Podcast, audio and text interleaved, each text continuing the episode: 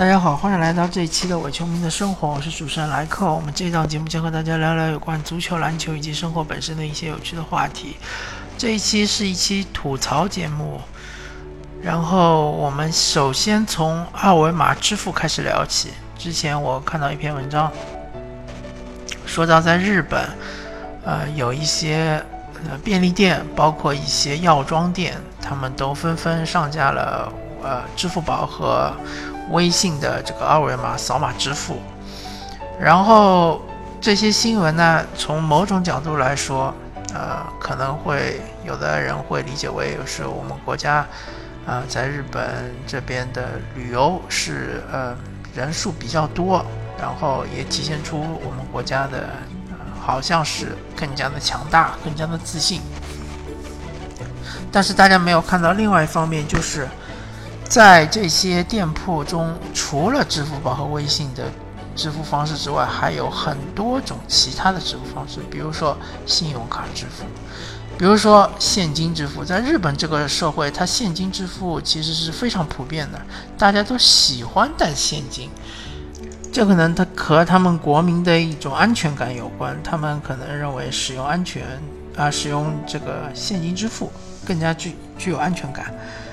然后，呃，我想说的就是说，在日本，它的支付方式选择面是很广的。反观我们国内，大家就会发现，除了微信支付、支付宝支付之外，呃，还仅剩下的就是现金支付，对吧？因为，呃，我们国家的法律规定，呃，做任何的买卖交易。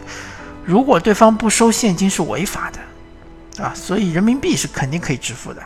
当然，有些情况下，有些商家或者说是没有零钱找啊，或者各种理由推脱说不愿意接受人民币，也会有这种情况，但是是极少数的。但是如果你进了一家店，对吧？我们就说小商小贩，我们就不说了，对吧？比如说一个早饭呃早饭摊位啊什么的，那这种。确实，呃，这个商家他有实际的困难。但是如果你进了一家店啊，不管是小店也好，或者大店也好，你想使用信用卡，就会遇到种种的阻阻碍，对吧？有的地方说啊，POS 机不好啊，或者网络不好啊，或者是不愿意啊让你使用信用卡。所以，呃，其实现在我们国家的支付情况。呃，很明显的就是处处在一种垄断阶段，呃，垄断的现象是非常明显的，是被支付宝和微信的支付所垄断了啊，包括还有呃一些其他的相对来说比较小众的支付方式，比如说是呃银联支付，对吧？嗯，比如说还有什么京东支付，还有什么美团支付，对吧？但这些。在市场占有率上面是非常非常少的，是非常小众的，嗯，所以我不知道我们国家的这个反垄断法究竟有什么意义啊？在很多方面，其实我们国家都是被垄断的，呃，一个是支付方式，还有一个就是呃聊天软件，对吧？聊天软件我们都知道嘛，大家都是用微信，微信号称有十亿用户。那么这个十亿用户就是它的这个呃护城河，或者说是它的安全壁垒。那微信的话，在整个大陆地区很显然是处于统治地位，那很显然也是一个垄断的一种行为。嗯，大家可能也会认为，在美国像 Facebook 肯定和 Twitter 也是处于一种垄断的地位，对，没错。但是美国它还是一个开放的一个市场。它允许像 Line 这样的呃聊天软件进入，甚至于它也允许 WeChat 进入，对吧？从来没有见过美国政府说要阻止 WeChat 进入美国市场，没有。虽然 WeChat 这个软件它是非常非常不安全的，嗯，至少在中国是这种情况，对吧？大家如果了解一下就会知道，WeChat 的聊天记录是不加密的，以方便于有关部门可以。追踪查找，对吧？呃，任何的我们的聊天记录。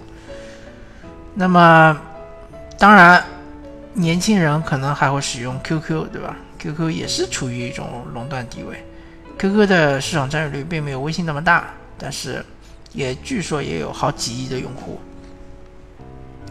那么为什么我们国家不让 Facebook、Twitter 啊，包括 Messenger、包括呃 WhatsApp、包括 Line 这种聊天软件进入呢？那是因为我们国家有所谓的呃网络安全的一个措施，对吧？让所有的或者说大部分的一些国外的呃大家通行的聊天软件，呃禁止入内，还要包括像是呃 YouTube 啊，像是这个其他一些呃网站啊，都是没有办法访问的。呃，一方面来说，我觉得呃国家对于说是这个网络安全，对吧？嗯。不管它是不是真的网络安全，嗯，我个人反正是非常的反感的，对吧？对于我所谓的网络安全，禁锢呃我们的网络使用的自由，我是非常反感反感的。但是有没有国家有没有考虑到商业利益呢？我觉得是考虑到的。所谓的扶持民族企业嘛，对吧？不想让其他的竞争力更强的一些国外企业进入中国市场。最明显的例子就是百度嘛，因为我不知道一些年轻的听众有没有之前用过，呃，在国内使用过谷歌浏览器，而不是谷歌浏览，就是谷歌搜索引擎。因为大概在十年之前吧，啊，Google 是可以访问的，而且呃没有限制的，而现在啊，Google 也是没有办法访问了嘛，对吧？所以造成了百度一家独大。百度也是很明显的一个垄断企业嘛，在国内的搜索引擎只只有百度啊，百分之九十以上的份额都在百度。我在这里啊，其实呼吁大家可以使用 Bing，就是微软的一个 B I N G。呃，点 com 的一个搜索引擎，而这个搜索引擎分为国内版和国际版，呃，尤其是国际版，国际版的话，呃，搜索一些英文的资料或者英文单词的关键词是比百度好用的多。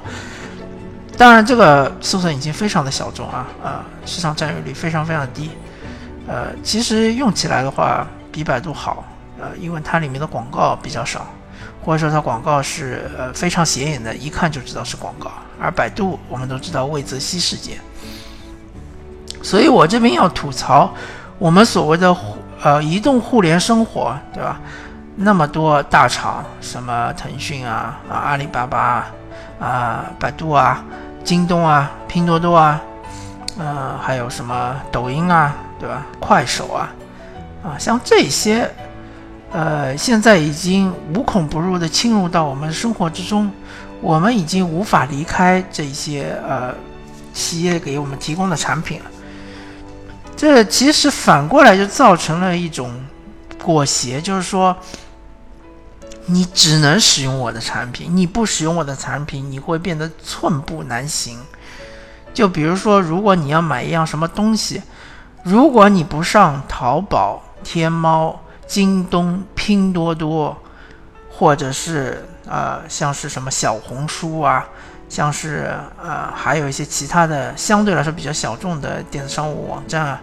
如果你不上这些网站，你根本就没有方向，对吧？你根本就不知道去哪儿买。但是过去不是这样的，过去的生活不是这样的。过去我们会，呃，我们买东西的流程是怎么样子的？比如说，我想买一双鞋。呃，我想买一双好一点的鞋，那我会到周围去打听，对吧？我去问一下同学，问一下朋友，啊，你们推荐一下，对吧？然后在哪儿买啊？然后我再去逛一逛，对吧？比如说我在啊某个地区某个商场里面，啊，据说是有打折，对吧？我去逛一逛，啊，逛完之后发现确实，啊，如大家所推荐的一样，鞋子也不错，啊，也有优惠。那么我就会把这个鞋子买回来，呃，然后整个过程中其实是，呃，挺有满足感的，嗯，当然，可能比起现在的这个网购的话，效率没那么高，但其实大家反过来想想，网购其实是效率，比起你去实体商店买东西，效率是更低的，嗯，为什么这么说呢？因为有太多的选择，会出现选择障碍症。呃，特别是在淘宝，淘宝上面号称是几乎你能想到的东西都有，对吧？嗯，所以说你上去看的时候，有时候会看花眼，有时候你要买一样东西，一看就看一个小时、两个小时，还没有定下来你到底买什么。然后最后买完了之后，拿到货发现，呃，货不对版，对吧？然后还要退货，对吧？还要还要投诉，啊，其实是效率是更低的。当然，呃，有的这个网友他，呃，并不追求效率，对吧？他觉得逛淘宝本身也是一个非常有乐趣的事件，那那就是另外一回事儿。但是光从呃购物这个这一点来说，我并没有觉得电子商务对于呃我们的购物有什么帮助。没有电子商务，我们其实也在购物，对吧？也在愉快的购物，没有任何问题，啊。可能你有时候想买一些比较冷门的东西，可能是买不到，是吧？啊，确实是有这种可能性。但是你想一想，这些冷门的东西真的需要吗？是吧？你反过头来想一想。有了电子商务之后，你是不是买了更多其实并不需要的，或者说是一些好像很新奇的，啊，好像很猎奇的一些东西，但是并不是生活中的一些必需品，或者你买了很多后悔的东西，对吧？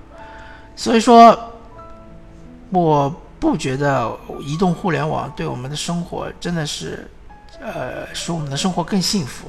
或者使我们生活更有效率，或者说，真的多出来这些时间，你又在干什么呢？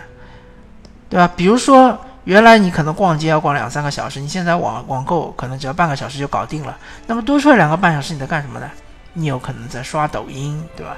你有可能在刷快手，啊？那其实，真的移动互联网是在争夺我们的时间。而我们的这一些时间，原来在干什么呢？原来有可能看一部电影，或者说是看喜欢看的电视剧，或者说是呃和好朋友到外面去逛逛，对吧？现在我们的时间都都花费在移动互联网的这些 A P P 上面。其实 A P P 这个说法呃很愚蠢，应该叫。app 或者 application，对吧？只有中国人叫 app，好吧？我们就说 app，啊，移动互联网的这些 app，其实它本质上是争夺我们的时间，特别是那些免费的 app，因为免费，所以，呃，我们使用它的人根本不是这些公司的客户，或者说这些公司根本不视你为客户。他，你只是这个公司的产品的一部分，就比如说微信，微信都是免费的，对吧？大家都知道，啊，没有人说下载微信的时候还要收你收费啊。所以说，使用微信这十亿用户全部都是微信的产品。那微信拿这些用户干什么呢？就是拿你的大数据，然后在上面投放广告，让你去观看广告，从而，呃。获得收益。那么大数据 （Big Data） 是我我个人是非常反感的一项技术。这项技术其实就是完全是利用一个钻空子、钻中国法律的空子来侵入我们的隐私。其实没有 Big Data 之前，我们的隐私已经泄露的非常严重了。为什么这么说呢？呃，我我以个人经历来和大家。呃，举个例子，我之前的话做过一段时间的保险代理人。保险代理人有几种操作方法，有一种最常见的操作方法就是去买名单，然后去打电话。这些名单有贵的，有便宜的。贵，所谓贵的就是信息更详尽，有手机号、名称、地址，呃。同时有年龄，对吧？还有，因为当时我们呃曾经就是说有一些有一些保险代理人是专门做那些呃新生儿的，因为新生儿的这个保险可能会相对来说比较好推一点，那么他们就会拿到呃新生儿的父亲或者母亲的手机号、姓名，同时，呃，当这个名单是离这个孩子出生时间越近，那么这个名名单就是越值钱，对吧？这些信息是哪儿来的呢？不会是凭空造出来的，这就是信息泄露。当然，这些信息泄露在大数据之前是人为的泄露，是那些医院里的，比如说是护工，或者说是呃医生，或者说是护士，呃，对于这些信息的泄露，呃，这边我不想批判他们啊，嗯，当然他们这么做是不对的，但是，嗯，怎么说呢？嗯。这可能也是他们的一种，呃，生财之道吧，呃，但是我我的主题并不是说要批判啊这些人，因为我们要回到我的主题，就是说现在的大数据，呃，对于我们的信息泄露就是更加严重，对吧？因为你微信里面是实名制的，你甚至还有你的身份证号码还在里面呢，对吧？你的还有你的消费习惯，你的上网习惯，你的。各种痕迹，你的生活习惯，你的生活轨迹。当你开通了这个微信的，呃，这个呃，当你开通了手机上的定位服务，然后连呃呃，然后让微信去访问它的时候，你整个生活轨迹都在微信里面。所以说，这一些所谓的大数据。它真的只是说把你放在一个人群里面去分析吗？还是说把你的整个信息泄露给其他的第三方呢？没有人知道，而且没有人关心，这才是，呃，我觉得最最悲哀的地方。呃，我我感觉现在的时代，呃，有一点像是鲁迅当时所处的时代，叫哀其不幸，怒其不争，对吧？我们我们的国人，呃，关心的。都是一些国家大事，关心的都是一些民族问题，对吧？对于自身的利益完全不关心，对于这些大数据，对于我们的隐私泄露完全不关心，对于呃我们的现在的天网系统完全不关心，对吧？对于人人脸识别系统完全不关心，好吧？那么这一期的吐槽节目就和大家聊到这里，大家。可以自己去想一想，思考一下，我们现在所处的时代是一个最好的时代，我们现在所处时代也是一个最坏的时代。引用狄更斯《双城记》的呃一句话来结束我们这期的节目，感谢大家收听《伪球迷的生活》，我是主持人莱克，我们下期再见，拜拜。